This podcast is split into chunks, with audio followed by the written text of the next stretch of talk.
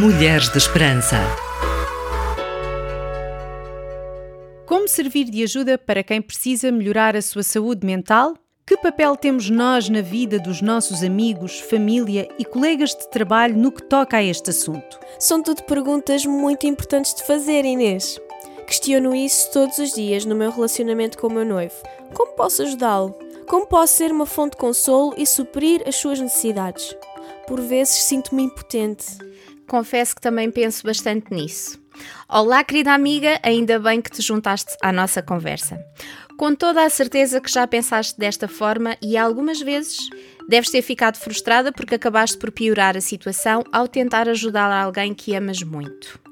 Hoje estamos a finalizar a nossa maravilhosa série sobre a saúde mental. Convidamos-te a subscrever o nosso canal do YouTube e a ativar as notificações. Acompanhe o nosso podcast, o twr360.org, no Spotify ou Google Podcast. Lá podes rever todos os programas desta série fantástica e partilha com os teus contactos. Não te esqueças das redes sociais. Para além do YouTube, estamos no Facebook, Instagram e Twitter. Gostarias de contribuir mais para a saúde mental de alguém? Então fica desse lado e não faltes a este tempo de aprendizagem. Esperança para as mulheres em todo o mundo e através das gerações. Mulheres de Esperança.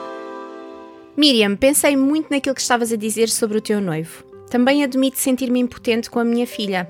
Sentir que por vezes estou a errar com ela ou que não estou a fazer o meu papel de mãe, de ser uma boa ouvinte e de suprir a sua necessidade emocional. No entanto, quero que saibas que não te deves cobrar tanto. Não diria melhor, Sónia. Não somos perfeitas como imparáveis supermulheres. Nem sempre vamos conseguir gerir as emoções dos outros e saber lidar com elas da melhor maneira. Ponto. Na maioria das vezes, ser ajuda é também dar o espaço que a pessoa precisa para uhum. se restaurar e não sufocá-la com uhum. o desejo de ajudar. Deves ter em conta isso. Hum, percebo. Existem pessoas que no silêncio gritam por ajuda, mas os sinais são ignorados.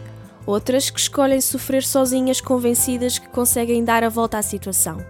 Não consigo perceber como ajudar e corresponder segundo as necessidades do outro. Isso é normal, Miriam. Vamos começar pelo básico que é tão difícil de interiorizar.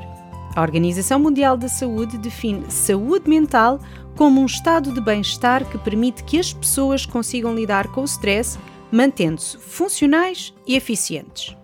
Neste sentido, é algo que contribui para a saúde individual, mas também coletiva, na medida em que está na base da criação dos relacionamentos interpessoais.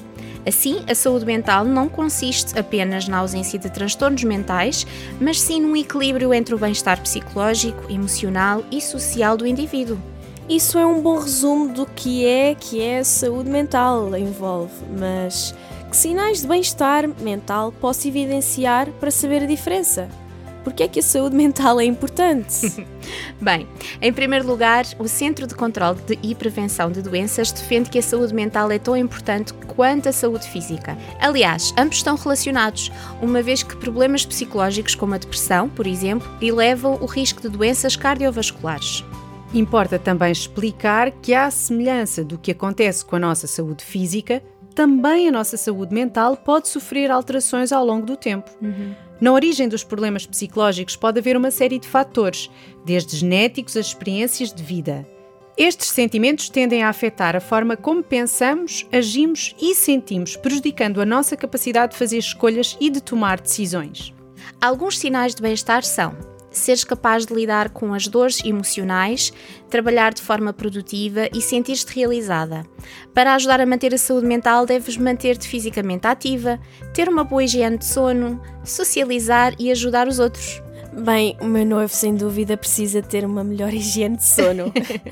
No entanto, as minhas dúvidas ainda persistem. Agora que sei como é importante cuidar da saúde mental de uma forma individual, como fazê-lo de uma forma coletiva?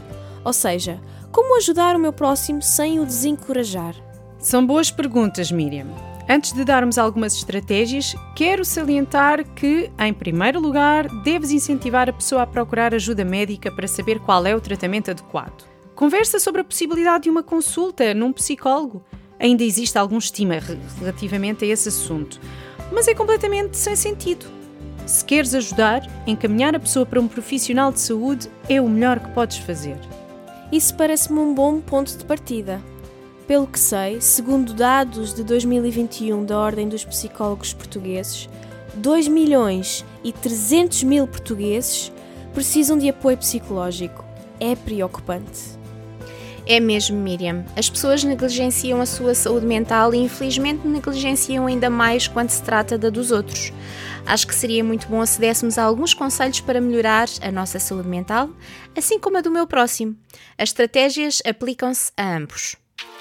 Orar, ouvir, aprender, crescer e dar. RTM Mulheres de Esperança. Bem-vinda de volta ao programa. Eu, a Sónia e a Inês começámos por desenvolver um diálogo extremamente interessante sobre como ajudar alguém que está a ignorar a sua saúde mental. E devo dizer que está a ser um tempo muito enriquecedor para mim. Também para nós, Miriam. Queremos dar-te 10 estratégias para cuidar da tua saúde mental e do teu próximo. Permanece desse lado, pois vamos começar pela primeira estratégia. Primeiro, valorizar-te. Não vale a pena seres muito dura e punitiva contigo própria. É um bom conselho a seguir. Desenvolve hobbies e dedica-te a atividades que te dão prazer e onde podes aprender coisas novas, seja tratar de um jardim ou aprender uma nova língua, por exemplo.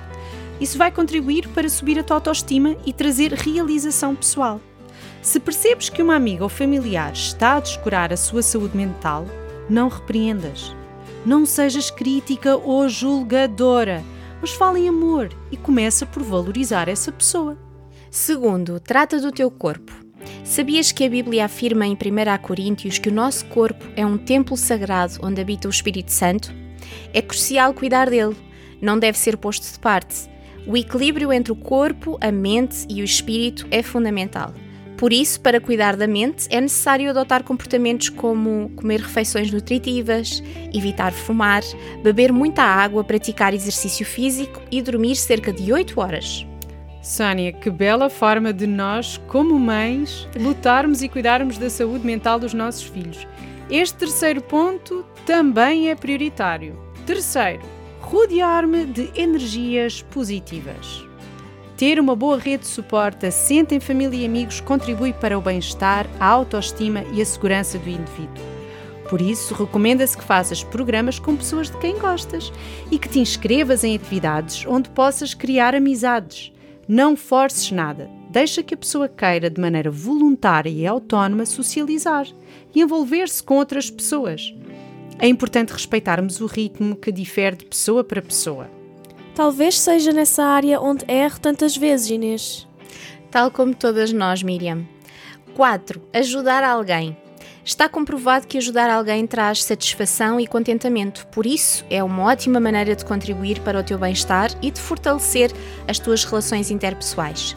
Incentiva as pessoas a serem generosas e a contribuírem do seu tempo para causas nobres, mas não exijas isso.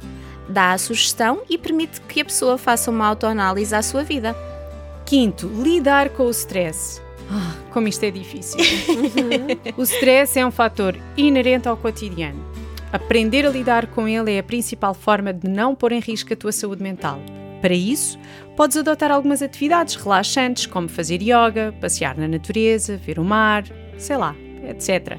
Não te esqueças que é importante aprenderes a lidar com o teu stress para saberes lidar com o do outro. Bem, no seguimento deste ponto, devemos, número 6, aprender a estar calmas. Meditar, orar, Esforçar-te para fazer um devocional exercícios de relaxamento são técnicas muito eficazes que ajudam a relaxar a mente e o espírito, ao mesmo tempo que libertam as tensões acumuladas no corpo. Excelente dica, Miriam. 7. Estabelecer metas. Fizeste isso no início de 2023? Bem, talvez seja tempo de o fazeres agora se ainda não o fizeste. Cria objetivos pessoais e profissionais e estabelece o caminho para os atingir. Esta parte é importante. No entanto, é importante também que estas metas sejam atingíveis e os prazos realistas. Assim, sempre que alcançares um propósito, vais sentir uma enorme satisfação. Gosto muito da oitava: quebrar a rotina. As rotinas trazem segurança e proteção Porém, é importante fazeres pequenas alterações aos teus hábitos diários ao longo do teu percurso. Ir a um novo restaurante, mudar o caminho que fazes para o trabalho, alterar a disposição dos móveis na casa, são apenas exemplos de mudanças que ajudam a interromper a monotonia. Nunca pensei nisso, Inês. 9. não consumir álcool e drogas. Parece um pouco óbvio, mas muitos continuam a ignorar este fator. Tanto as bebidas alcoólicas como as drogas são muitas vezes tomadas como forma de aliviar os sintomas depressivos. Contudo, nem uma nem outra resolvem qualquer tipo de problema psicológico. Por outro lado, até os agravam. Assim, estes devem ser produtos altamente evitados. Por fim, não menos importante, 10 pedir ajuda. O acompanhamento psicológico deve existir sempre que uma pessoa não se sinta bem a nível mental. Portanto, procurar ajuda e tratamento especializado é algo essencial para cuidar da saúde mental. A saúde mental está na ordem do dia, pois cada vez mais pessoas reconhecem a importância de estar bem psicologicamente e cada vez mais pessoas expõem abertamente os seus problemas de saúde mental. Por isso, não hesites em pedir ajuda se precisares e de adotar as estratégias anteriores para cuidar da tua saúde mental e a do próximo. A linha SNS 24 disponibiliza aconselhamento psicológico gratuito 24 horas por dia, todos os dias da semana. C.S. Lewis afirmou: A dor mental é menos dramática do que a dor física, mas é mais comum e também mais difícil de suportar. A tentativa frequente de esconder a dor mental aumenta o fardo. É mais fácil dizer o meu dente está a doer do que dizer o meu coração está partido. Encontrar alguém com quem nos sentimos seguras para compartilhar a nossa dor é uma coisa vulnerável e difícil de fazer. E por muito que queiramos ajudar e ser esse porto seguro para as pessoas que amamos, nunca as vamos conseguir completar. Podemos dar o nosso melhor, sim, mas não devemos fazer o papel de Deus na vida delas. Isso faz muito sentido, Inês. Recorrer a alguém pode ser o primeiro passo para diminuir o fardo, mas Deus é aquele que sempre se oferece a nós como um refúgio. Nem mais. Em Mateus 11, versículos 28 a 30, Jesus diz: Venham ter comigo todos os que andam cansados e oprimidos, e eu vos darei descanso. Aceitem o meu jugo e aprendam comigo, que sou manso e humilde de coração Assim o vosso coração encontrará descanso, pois o meu jugo é agradável e os meus fardos são leves. Essa paz que excede o entendimento, o eterno descanso e a saúde mental que ansiamos obter, encontramos em Jesus. Apesar de sermos instrumentos cruciais nas mãos de Deus para ajudar as pessoas que amamos, devemos compreender que há coisas que só Ele pode fazer.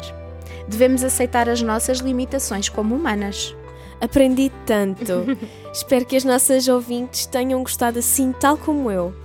Chegamos ao fim desta série. Uma maratona de 14 episódios incríveis sobre a saúde mental. Na próxima semana estaremos juntas com mais novidades. Estamos aqui ao teu dispor para sugestões e críticas construtivas. Desejamos que encontres esperança hoje. Este programa foi produzido com donativos de pessoas que voluntariamente contribuem para este projeto. Ajuda-nos a levarmos esperança a todas as mulheres. Contacta-nos pelo e-mail mulheres@radiotransmundial.org.